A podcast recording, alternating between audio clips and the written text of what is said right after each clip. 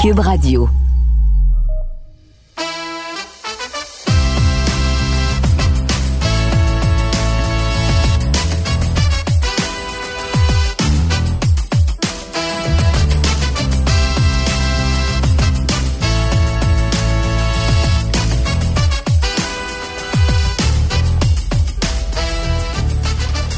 Depuis une quinzaine d'années, je côtoie régulièrement le commissaire de la Ligue nationale de hockey, M. Gary Bettman.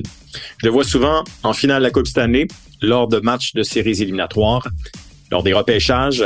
Je le côtoie également dans des événements spéciaux, exemple les matchs présentés à l'extérieur, et évidemment lorsque M. Bettman se déplace à Montréal. C'est un personnage qui ne laisse personne indifférent. Que vous aimiez ou non M. Bettman, il retient l'attention. Et lorsqu'il fait face aux questions des journalistes, il a toujours une façon habile de répondre à toutes les questions. Et les questions sont souvent corsées. Et avec raison. C'est l'homme numéro un de la Ligue nationale. On lui parle de la situation économique de la Ligue, des possibles transferts. Est-ce qu'il va y avoir des expansions? Est-ce qu'il va y avoir des déménagements? Il y a des questions également au niveau social qui sont posées à M. Batman. Et moi, je me suis toujours dit, j'aimerais ça lui parler un à un à M. Batman de d'autres sujets. J'aimerais ça qu'il nous parle de lui, de la personne qu'il est, du commissaire qu'il est devenu au cours des 30 dernières années, Bref, toutes sortes de questions qui ne sont généralement pas posées à M. Bettman.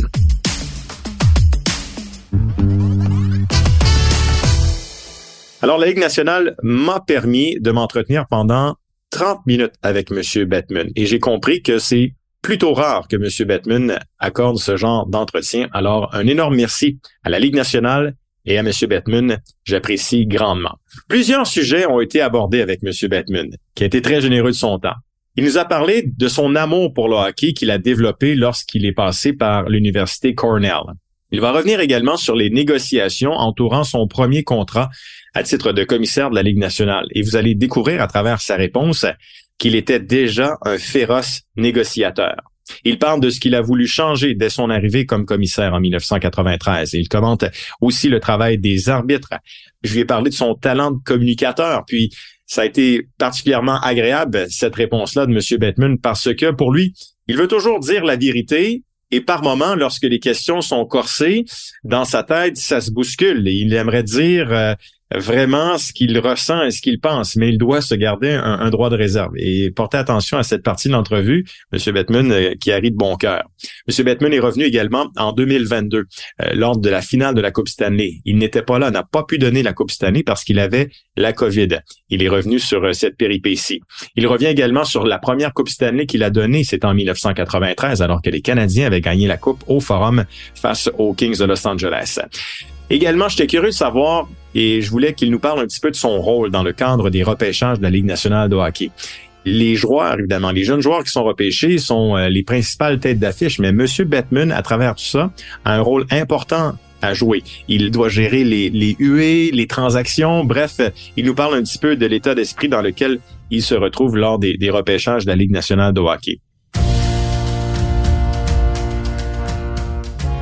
Également, ben ça je l'ai appris, il va nous raconter qu'avant la pandémie, il est venu passer des vacances à Québec. Tiens, tiens, tiens. Il parle également de ses relations avec les différents propriétaires de la Ligue nationale de hockey qui ont de grands besoins à combler, qui ont des égaux, qui ont des exigences. Il parle de ses relations avec le propriétaire des Canadiens, Jeff Molson.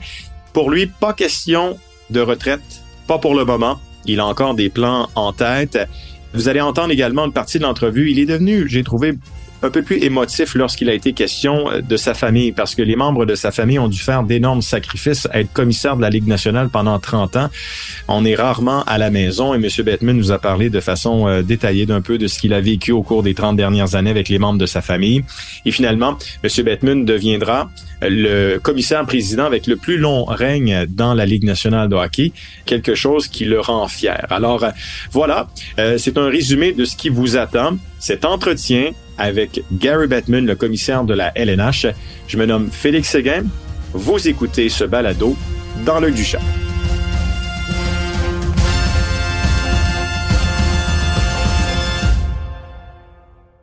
Well, it's a real honor to uh, welcome the commissioner of the National Hockey League, Mr. Gary Bettman. Mr. Bettman, thank you very much for taking the time for me today. Well, thank you for uh, talking to me and having this conversation. Well, because we see you all the time and you are a main figure of the National Hockey League, but I want to kind of celebrate uh, 30 years as a commissioner of the National Hockey League. What does it represent for you in your life and for your family? A lifetime. Uh, the, uh, the, the, fact is, uh, it has been nothing but an honor and a pleasure to be intimately involved with this great game and all the terrific people associated with it uh, on and off the ice. And so I love what I do, and I'm thrilled that I get to do it every day. The players they they dream to play in the NHL. Uh, I dream to be an NHL play by play. Did you dream of becoming the commissioner of the National Hockey League when you were younger?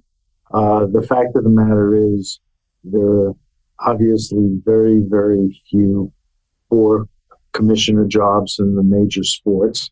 And to be fortunate enough to be in a position to even be considered for the position is amazing. And to think that 30 years ago I was selected by the NHL owners to do this, and I'm still doing it, uh, on some level defies comprehension.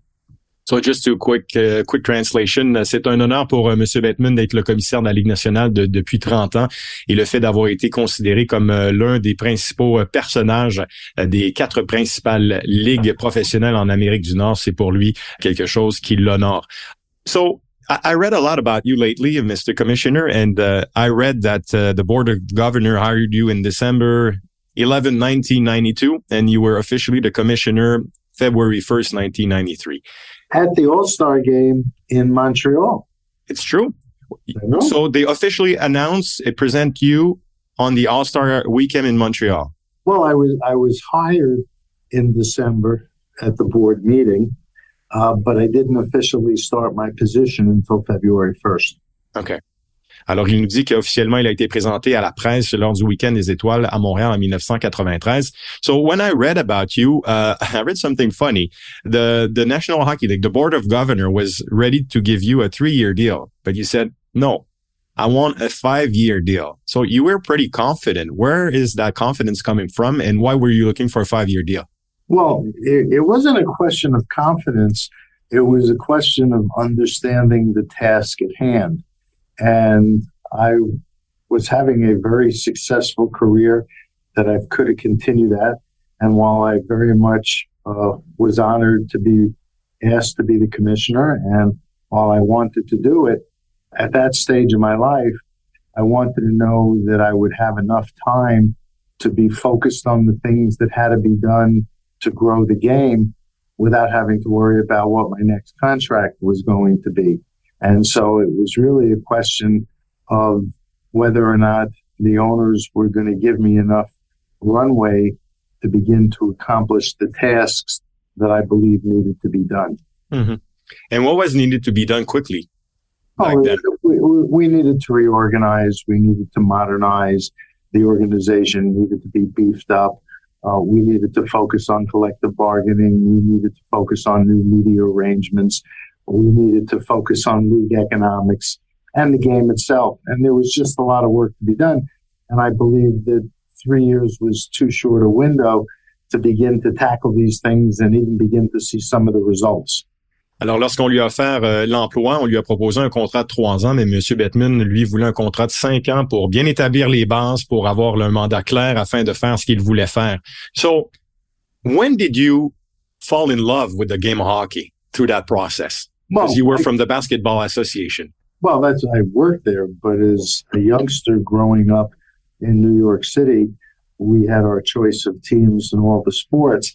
My real passion for the game was when I was a student at Cornell University, and hockey was and probably still is the sport of greatest interest and excellence at Cornell. Uh, when I went up there, it was awfully recent, the national championship, uh, and watching games in Lynah Rink uh, was nothing short of spectacular. And so my more intimate connection to the game took place at Cornell. Did you meet uh, Ken Dryden back then? Have you seen no, him? Ken, no? Ken, Ken, had already graduated. Okay. So he, you... he had left a couple of years before I got there. Okay. So you saw. And most people think he was the goaltender for Cornell's undefeated season. And in fact, he wasn't. He was already gone. It was a gentleman named Brian Cropper who was the goaltender for the, the undefeated season. So, Monsieur Bettman nous dit que ben il est allé à l'université Cornell et c'est là qu'il a développé euh, son amour pour le hockey. Puis euh, c'était pas à la même époque où euh, Ken Dryden a joué. When you look back at what you've done and accomplished, I mean, uh, I look at everything now. There's 32 teams. Uh, the the revenues are what six billion dollars. I mean, the sport is spectacular, and I got to tell you, as a play-by-play announcer the game has never been that fast. It, it's crazy fast. For play-by-plays, it's hard to follow the puck. So, what are you the most proud of through uh, the 30 years of you as a commissioner? Well, I see it took more than five years. more than three. The, the, the fact is, everything we do starts with the game. The marketing, the promotion, the expansion, all of the business arrangements, attendance, the game has to be exciting, compelling, and entertaining. Uh, our players have never been more skillful. The game has never been faster. We have more lead changes, I believe, in a game uh, than I think we've had maybe ever. Uh, and so focusing on making sure the game is healthy and entertaining and competitive is the most important thing we do. Alors, la chose qui le rend le plus fier euh, depuis ses 30 ans comme commissaire, c'est que le, jeu, le sport est devenu divertissant et le jeu n'a jamais été aussi rapide dans toute l'histoire de, de la Ligue nationale de hockey. So, you're the commissioner, but I'm pretty sure once in a while you sit down in front of your TV with uh, your grandkids, with your children, with your wife. Are you able to enjoy a hockey game and to forget that you're the commissioner of the National Hockey League? Well, in terms of enjoying the game, I watch tons of games in person or through various media outlets on television. But at the end of the day, I like to watch how entertaining the game is. I like to watch the flow of the game. I like to watch the skill of the players, but I don't have a rooting interest in any particular team for obvious reasons. Okay. Do you uh, do just like everybody does? Uh, once in a while, yell at the referees?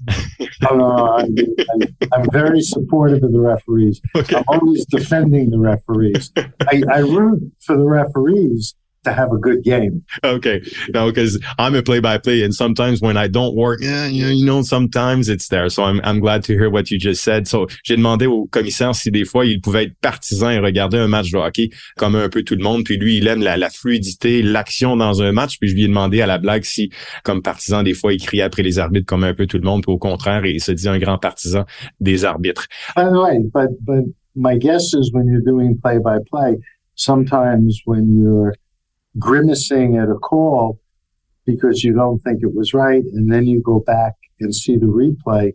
Overwhelmingly, the officials get it right. And it's amazing they're able to do it as well as they do in real time. No, you're right. And, um, I have the, the privilege to uh, to work with Stéphane Auger, who's a former uh, referee, and yes. Stéphane is with us during our broadcast. So let's say there's a decision like I'm just asking a question and he says what it is. So I don't have to give my opinion. And I know ESPN is doing that as well. And yes. I think this is a must into today's game because we have an opinion, but we don't have an expertise. I don't know if it makes sense yes. regarding the referees.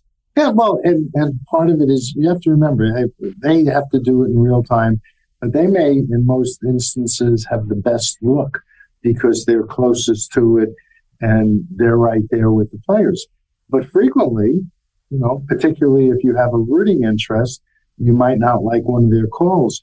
But when you look at it in slow motion and from the various angles, it's almost amazing how well they call the games. Mm-hmm. Alors, il nous rappelle que les arbitres euh, des fois, on a tendance à vouloir critiquer, mais une reprise, deux reprises, très rapidement, va donner raison aux arbitres. One thing that I was always impressed about you, Mr. Commissioner, is uh, the way you are able to communicate. Whether we agree or not with your decisions and what you think and what you want for this league, you're always able to say what you have to say properly. Where did you get though that talent of being a great communicator and being able to say what you have to say, even though the questions sometimes are very hard and difficult? You know, you phrase it as talent. I, I won't go there. I think it's more a question that I believe we need to be transparent and we need to be responsive and we need to tell people what they want to know. And so it's more my philosophy that we need to put as much information out as possible. Uh, and that's part of my responsibility. Okay. Is this sometime when you are facing tough questions that you have to manage the emotion inside of you because you cannot say everything that goes through your mind? Do you know what I mean? That's for sure. I can't say everything that goes no, through my mind. But it must be tough sometimes. Oh, you know, sometimes I have fun in my mind. Yeah. I think about something that I want to say, but I know I'm not going to say it and I shouldn't say it. but no, seriously, when when I'm being asked questions, it's important that I focus on them and try to give the best answer possible. Monsieur Bettman, qui a toujours été reconnu pour ses grands talents de communicateur, et pour lui, c'est important d'être transparent et de dire la vérité, mais il reconnaît que parfois, il peut pas toujours tout dire parce que, bon, ben, c'est ça pour répondre à certains critères qui l'entourent.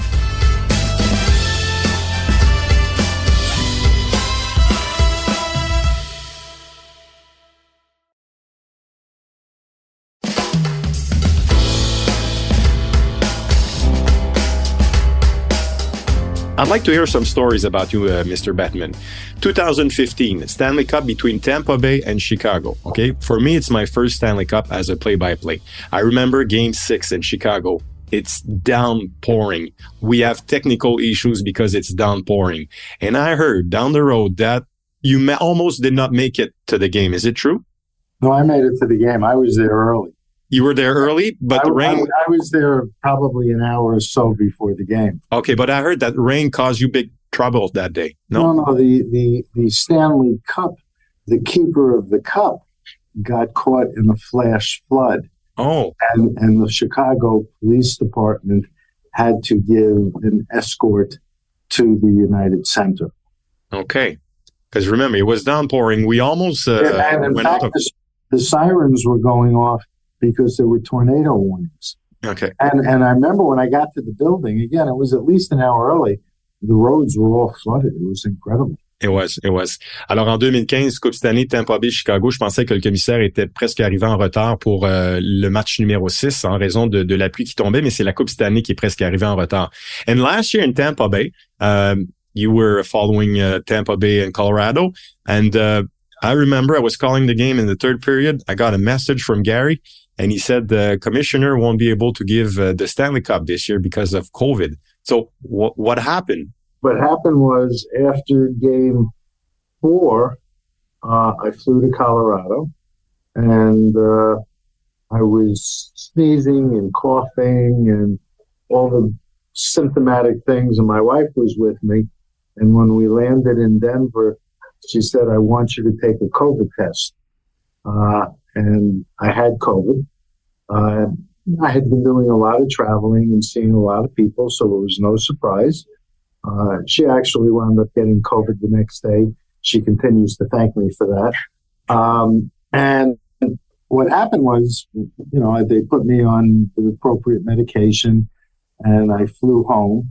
And physically, I felt well enough to present the Stanley Cup and go back to Tampa if there had been a game seven, I would have been able to do it. But if I had gone to Tampa, I would have been in violation of our protocols. And I didn't think it was appropriate after enforcing the protocols for two years that I should be the one violating them. And so while physically I would have been able to do it, I didn't think that was the right thing to do. And it was a rather strange out of body experience to watch the Stanley Cup be given mm-hmm. by but Bill Daly did a great job. You did, but it was the only time in your career that you did not give the Stanley Cup. Well, the only other time I didn't give the Stanley Cup is when we didn't play a season. Yeah, exactly. But but but yes, that was the but which is why sitting on my couch at home, it was a very strange experience, and we hadn't told anybody because again, if it had gone seven games, uh, I would have been out of protocol and I would have given the cup. Yeah. So my phone literally started exploding uh, when it was made clear I wasn't there. Alors l'an passé, M. Bettman n'a pas pu donner la Coupe cette année parce qu'il a, il a eu la COVID tout simplement. Alors c'est ce qu'il vient de nous raconter dans cette anecdote. First time you gave the Stanley Cup, 1993, Montreal. Montreal. You did great. You did great. Uh, how were you? How were you feeling in the middle of that ice with that crazy crowd around you? You know, it, with, to me, giving the Stanley Cup, in addition to be presenting the Stanley Cup, is an incredible honor. But to be that close to the players, to see the emotion in their eyes, to see the excitement, and to have that view, which is a better view than anybody gets, including on television, uh, is thrilling for me just to see that. The presentation of the Stanley Cup is not about me. It's all about the players and the team and what they had to do to accomplish this amazing feat. And so just to be there to see it is incredible. And there's a lot of fans in Montreal that are um, more uh, are um, wishing that you would come back in the near future, but I, you have no control over that. I, I go exactly. Exactly. La première Coupe Stanley que M. Bettman a donnée, c'est en 1993 et pour lui, il dit qu'il a le meilleur siège en ville. Il voit l'émotion des joueurs puis ce grand moment de satisfaction. Speaking of Montreal, uh, Mr. Commissioner, last year, the NHL entry draft in Montreal, uh, I was not working. I was watching it with my children. And I have to tell you, it was one of the greatest show ever. I felt I was entertained as a fan. The crowd was amazing. The crowd was great the kids who were drafted were cool. They were chilling. It was nice. There was a bunch of trades. Montreal is always a great city to host that kind of event. And I got to tell you too, you have an important role in that day. The role you play to announce the trade, the crowd is playing with you. You know, I feel you're playing the evil guy through that great TV show. Well, we, we also use the opportunity to recognize the passing of two greats. Absolutely. Mike Bossy and LaFleur. But I'm actually, we do something a little different in the sports, other sports. We let the teams do the official announcement. So I act more as a stage manager and I get to greet the players, you know, who are drafted and they're having a thrilling moment. It's actually a lot of fun. And listen, whether it's the draft or an all star game or a regular season game in January, hockey in Montreal, I mean, is as good as it gets. I know. But last year, obviously the crowd was booing you, but when you told... In- they did? Yeah. I, I, I, must have missed that. well, it's part of the show. And I, I know you, the only time you were not booed, as far as I can remember, is Las Vegas when they, when you told that Las Vegas would have an NHL team. And you told something like, it's the only time you won't boo me. No, no, that, it's actually, the story is a little bit different. Okay. It was in Las Vegas to announce the name of the team. And oh. there were 5,000 people who showed up for the announcement of the name. Think about that. And when I went on stage and was introduced, people started booing. And I said, That's terrific. You've now demonstrated that you're ready to be an NHL city. That's the story. That's a good one. That's a good one. Alors, il nous rappelle qu'évidemment, il est toujours hué. Puis lorsque les euh, amateurs à Las Vegas l'ont hué pour la première fois, M. Bettman a dit, là, vous me démontrez que vous êtes prêt à avoir une équipe de la Ligue nationale de hockey. So just going back uh, to Montreal last uh, July for the entry draft, the crowd was booing you, like I was saying. But when you told the crowd I have a trade to announce and you're going to like what I'm saying, like it must be something fun inside of you to play with the crowd. If, if everybody who came up to me and said, I didn't boo you, was telling the truth, there'd be no booing. Yeah. So it's it's really it's part of a routine. It's it's part of a tradition, and let's have fun with it. Not everything has to be so serious. Oh, well, that's a great way to take it. Alors, euh, il ne s'en fait pas avec les, les huées de la foule. Pour lui, ça fait partie euh, du spectacle. Um, province of Quebec, Montreal. Uh, have you ever came to the province of Quebec or Montreal just for vacation, for holidays, or you always come? And- no, absolutely. Uh, the summer before COVID, I spent uh, a week in the eastern provinces and a couple of days in Quebec City. Oh, yeah. Oh, yeah. I've, I've been to to uh, Quebec City a number of times personally, uh, and I've spent plenty of times in the Maritimes and in eastern Quebec. So how's the, the reaction of the fans that you meet whenever you go to the restaurant and walk in the street? Must, they must be surprised. Yeah, they are. You know, but it's it's great. Hockey fans are, are terrific, and wherever I go, the people who come up to me and talk to me are always friendly and engaging, mm-hmm. and the people who yell at me from a block away, you know, yell at me from a block away. But no, but that doesn't happen very often. I, I was a witness of that, uh, Mr. Commissioner, and you didn't know I, I, was there. You were in a coffee shop in San Jose. That was during the All Star game, and you were just getting there to get a coffee. And there was a bunch of people around you. Everybody was polite. You were generous and it was very friendly. So I was a witness of that. Uh, so I'm just going to translate de M. Bettman qui, qui est venu au Québec un peu avant la COVID pour euh, en visite, en vacances. Est allé à Québec, est allé dans les cantons de l'Est, puis est allé dans les provinces maritimes et il dit que les gens qu'il rencontre sont très gentils. Uh, I was told, Mr. Bettman, that uh, obviously you know everybody around the league, owners, general manager, coaches, which is normal, but I was told that you know a lot about the family's owners. Let's say Jeff Molson, you know his kids by name. Is is that is that true? And is it the case for everybody around the league? Yeah, I, I this is a family, and yes, it's a business, and yes, we have very serious competition. But all of this is about the people, and if you're interacting with people, in my case, particularly the owners, on a regular basis, the more we know each other, the better it is, and the better we can communicate. Okay, so could you name every kid's owners around the league, or it's especially Mr. Molson? Well, you know, it probably varies. You know, and probably as I get older, my memory fades a little bit. Speaking of the owners, everybody in this business has egos, and the owners have money and they want to be successful. How were you able over 30 years to manage the owner's demands, their egos, what they want to accomplish, and what you have in mind also for the best purpose of the league?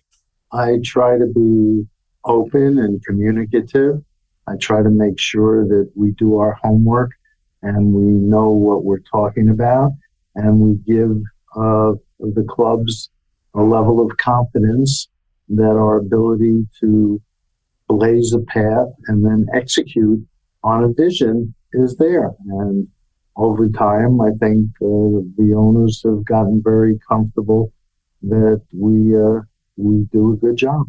Can you become friends with the owners, or it's a business relationship? It, it, varies. I mean, there have been occasions where I've been out socially with owners, and there are others where I've been in business meetings.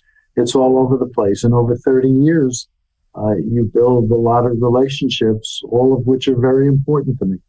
What kind of relationship do you have with Mr. Molson in Montreal? Um, a terrific one, very open, very communicative. We talk on a regular basis. When I'm in town or he's in New York, we'll get together for a meal. Uh, and so, you know, we, we keep good track of each other. Alors, M. Betnun, je lui demandais comment fait-il pour euh, tenir tête aux euh, dirigeants des, propriétaires de la Ligue nationale, répondre à leurs demandes. Ben, il parle d'avoir une relation euh, transparente, de communiquer avec eux, d'être ouvert pour s'assurer de combler leurs besoins. Puis il dit avoir une très bonne relation avec le propriétaire des Canadiens, Jeff Molson. Pretty soon, Mr. Commissioner, you will become the longest serving top executive in the league history. The previous record was uh, held by Clarence Campbell from 1946 to 1977. Does it mean anything for you or is it a number? Or are you going to cherish that whenever you're going to retire, whenever you're ready?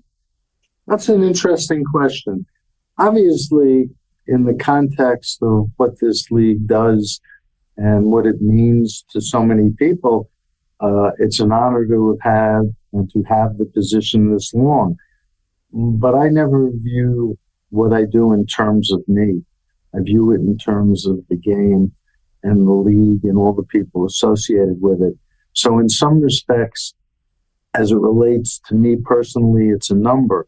In terms of the game, and I hope the fact that people believe that the game is stronger and bigger and more popular than it ever has been, that's more important than the number. Alors, je lui faisais remarquer que très bientôt, il va devenir euh, le dirigeant de la Ligue nationale avec euh, le plus long règne comme président ou commissaire de la Ligue nationale de hockey. Puis pour le moment, a peut-être pas pris le temps nécessairement de, de savourer le moment. Pour lui, c'est la santé de la Ligue qui est très importante. How important was it for you to be uh, inducted to the Hockey Hall of Fame? I, I was really not expecting it. Oh no, why? Well, because I'm still doing the job. Okay. I, I thought maybe I would be lucky enough to be selected after I retired. I remember at the time, I was very focused on Willie O'Ree and whether or not he was getting in. And in fact, when I got the call from the hall, I thought they were calling to tell me about Willie. Uh, I was completely taken by surprise when they called. It is, it is an amazing, an amazing honor.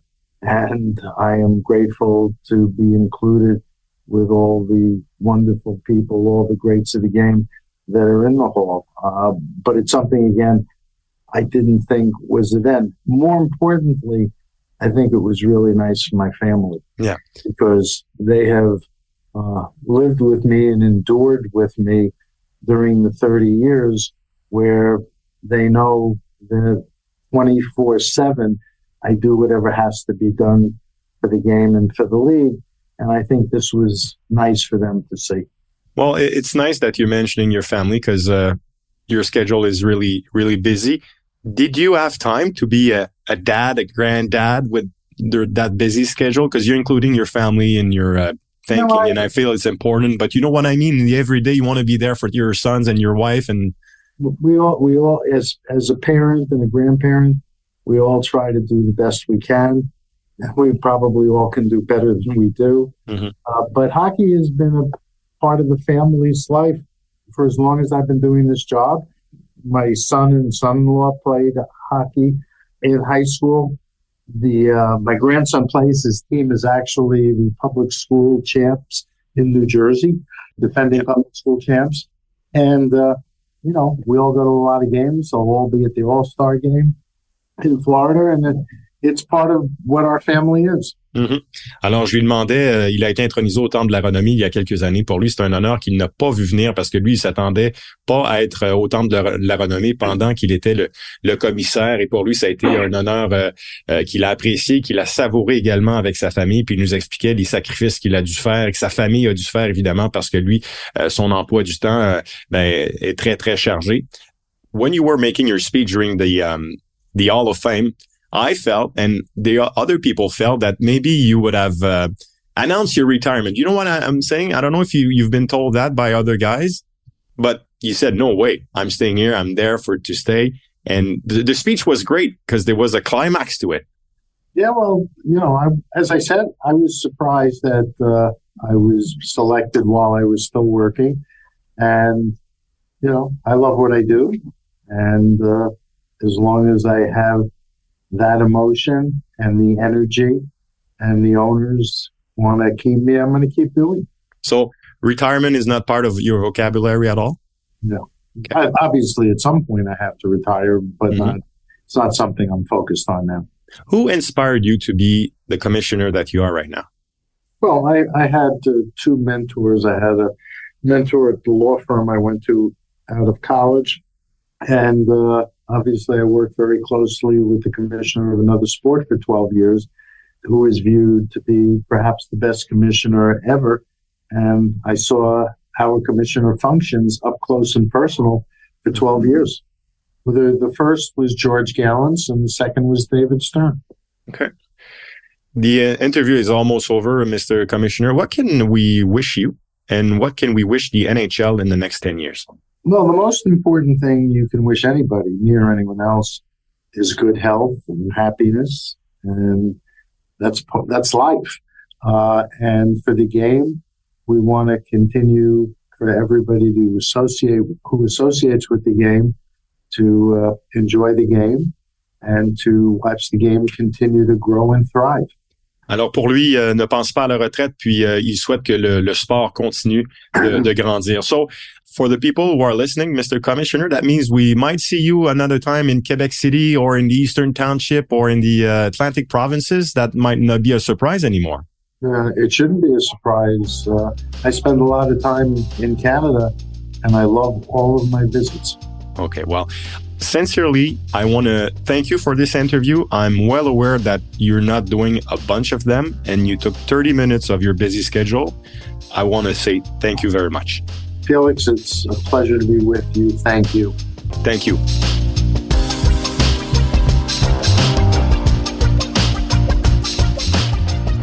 J'espère que vous avez apprécié. Vraiment, M. Bettman a été très généreux de son temps. Vous savez, j'ai fait cet entretien alors qu'il était dans ses bureaux à New York. Et en aucun temps, lors des 30 minutes de l'entretien, il m'a fait comprendre ou laisser savoir qu'il était dérangé, qu'il n'avait pas de temps ou qu'il ne voulait plus faire l'entrevue. Il a été très généreux et je lui en suis très reconnaissant. J'espère que vous avez apprécié parce que moi, j'étais nerveux. Je souhaitais que la technique tienne. Et ce fut le cas. Monsieur Bettman était à l'heure. Tout ce que la Ligue nationale m'avait dit qui était pour se passer s'est produit. Alors, un énorme merci. C'est évident que M. Bettman ne laisse personne indifférent. C'est un personnage qui retient l'attention.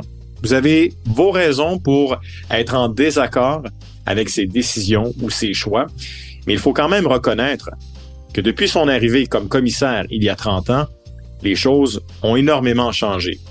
Les revenus annuels ont explosé. On est maintenant rendu avec 32 équipes dans la Ligue nationale. Le sport est extrêmement rapide très, très rapide. Les jeunes qui s'amènent dans la ligue sont extrêmement dynamiques. Il faut reconnaître que les gens qui regardent, particulièrement les plus jeunes, les enfants, les adolescents, les jeunes adultes, s'identifient de plus en plus aux vedettes de la Ligue nationale de hockey. Et indirectement, M. Bettman en est responsable. Je vous invite à écouter les épisodes de la saison 1 et 2 de ce balado qui s'intitule Dans le Duchat. Dans la saison 1, je me suis entretenu notamment avec Pierre Gervais, l'ancien gérant d'équipement des Canadiens de Montréal. Je suis revenu sur le parcours Cendrillon des Canadiens vers la finale de la Coupe Stanley en 2021, avec des entretiens avec Cole Caulfield, Brandon Gallagher, Corey Perry et Philippe Dano. Dans la saison 2, il y a un entretien avec Mathieu Darche, directeur général adjoint du Lightning de Tampa Bay, qui euh, nous parle de façon précise des détails entourant la convention collective dans la Ligue nationale de hockey, les rachats, les contrats assurés etc. Vous allez voir, vous allez apprendre beaucoup de choses. Et également, dans le dernier épisode, ben, on est revenu sur les 50 ans de la série du siècle de 1972 avec Serge Chavard et Yvan Cournoyer qui l'ont vécu en 1972 et qui nous ont fait part de leurs histoires 50 ans plus tard. Vous pouvez écouter le balado dans l'œil du chat via tvasport.ca, Cube Radio, Spotify et Apple. Je me nomme Félix Séguin. Je vous remercie d'avoir été là et je vous dis à très bientôt. Au revoir.